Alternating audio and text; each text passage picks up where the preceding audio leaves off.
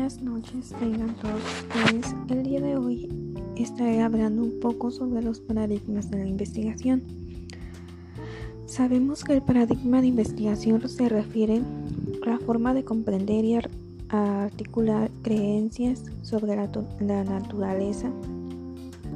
En realidad, lo que se puede alcanzar en ella y cómo logramos este conocimiento. Para explicártelo de manera más sencilla, el paradigma de la investigación se resume de dos cosas. La primera, como el investigador ve la realidad. La segunda, el rol del investigador asume en la búsqueda de la verdad del proceso de investigación. Por lo tanto, si un investigador piensa que la realidad es una y que no puede ser cambiada y que para investigarla se debe abordar en un enfoque objetivo.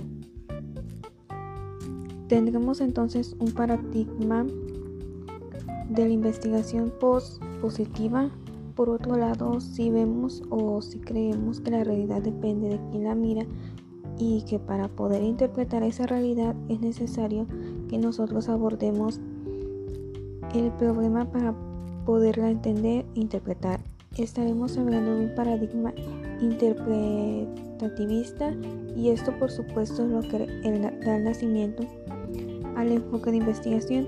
Como bien podemos hablar si tenemos un paradigma post-positiva o positiva, podríamos entrar en investigación cuantitativa, mientras que si nuestro paradigma de investigación es interpretativista, obviamente aplicaremos investigación cualitativa este sistema de creencias del cual estoy hablando, denominado paradigma, se, se, compone de cuatro elementos, la ontología, epistemología, la metodología y el método.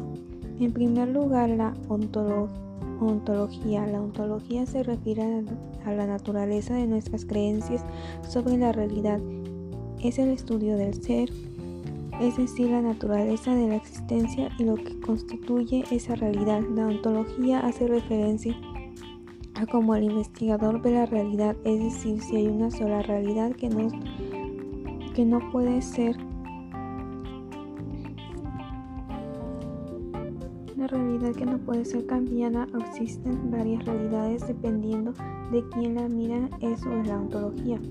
Por otro lado, la epistemología es la rama de la filosofía que estudia la naturaleza del conocimiento y el proceso por el cual se adquiere y valida dicho conocimiento Dicho de otra forma y de manera más sencilla, es la ciencia de hacer ciencia, eso es epistemología.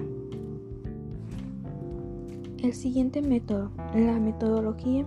Aquí hay que distinguir la diferencia entre metodología y método, ya que hay mucha gente que confunde y que piensa que es lo mismo y realmente no es lo mismo, ya que la metodología se refiere al estudio y al análisis crítico de las técnicas para reproducir datos es decir, cómo generar los datos. Ya en investigación cualitativa dije eh, un sinnúmero de estrategias o metodologías dentro de la investigación cualitativa que se utilizan para recolección y análisis de datos, mientras que el método se refiere a los medios específicos a los instrumentos que se utilizan para recopilar y analizar los datos como cuestionarios, entrevistas abiertas, etc. Vamos a los procesos y a las lógicas de investigación. Si bien existen un sinnúmero de paradigmas de investigación, podríamos decir que existen dos grandes corrientes que se vinculan a la lógica que lleva el investigador en el proceso de investigación, a la lógica para llegar a las conclusiones de investigación. Y tenemos proceso deductivo y proceso inductivo. Comencemos por el proceso deductivo. El proceso deductivo avanza hacia la prueba de hipótesis después de lo que se conforma o refuta dicha hipótesis.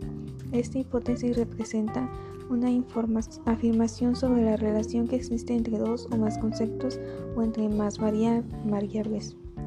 El proceso inductivo, por otro lado, hace planes para recopilación de datos, después se analizan los datos para ver si surge algún patrón que sugiera la relación de estas variables. De estas observaciones se puede ser posible construir generalización de relaciones, inclusive teorías, ya que es justamente después de ese proceso inductivo que se aplica la investigación cualitativa en donde se genera teoría, por lo tanto ese proceso individuo que le permite la creación de hipótesis.